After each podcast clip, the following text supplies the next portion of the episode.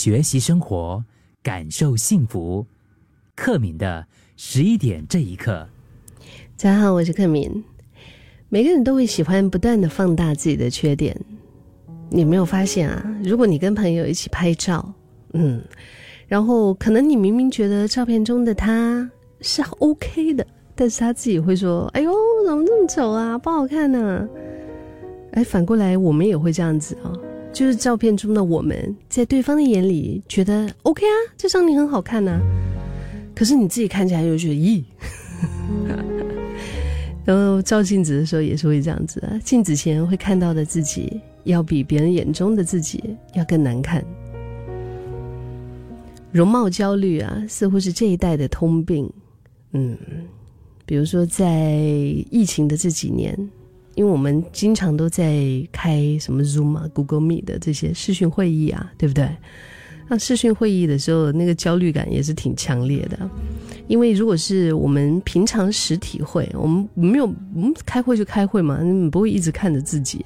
但视讯会议，你就会看到镜头里面的自己。嗯，就是自己的样子，它会被并排放在同事和朋友的中间，所以盯着看的时候呢，我们的大脑就会不自觉的跟别人比较。再加上有时候电脑啊自带相机的那个清晰度真的很，嗯，真的很。就是整张脸又被拉宽，鼻子也被拍扁，眼睛也被缩小。如果再加上这个角度没有顾好的话，你会觉得哦，双下巴也来了，这个买一送二，三下巴和俯视的那个角度，对吗？有一些人视讯很可爱的，你们他们有一些是会把那个镜头就是。调得很高，然后就是从下往上那个镜头，所以看起来脸就会比较小一些，比较下巴比较尖一些。那有一些比较性格就是可能比较直的朋友，就很可爱呀。他们他们试训的时候，那个相机是从下往上的，所以那种俯视的角度，他会更把你的脸啊、双下巴、大鼻孔啊，就是全部都就这样子暴露出来。甚至可能很多人就是干脆哎，相机都懒得开了，嗯，或者是直接放一个动物的头像这样。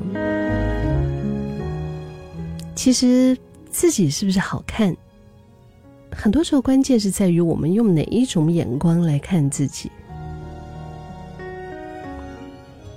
啊，自己是不是好看，关键在于我用哪一种眼光来看我自己。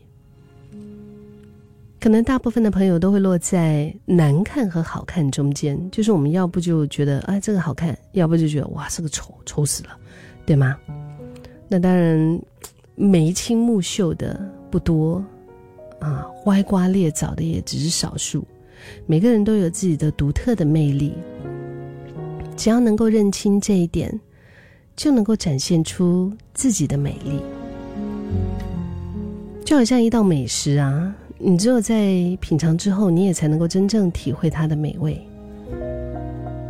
你想要摆脱别人的眼光，我觉得我们真的是需要多多的关注自己的内心世界。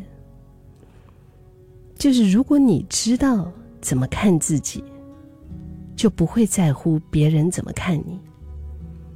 而这句话其实也是我常常要跟自己说的：如果我知道。怎么看自己，我就不用在乎别人怎么看我。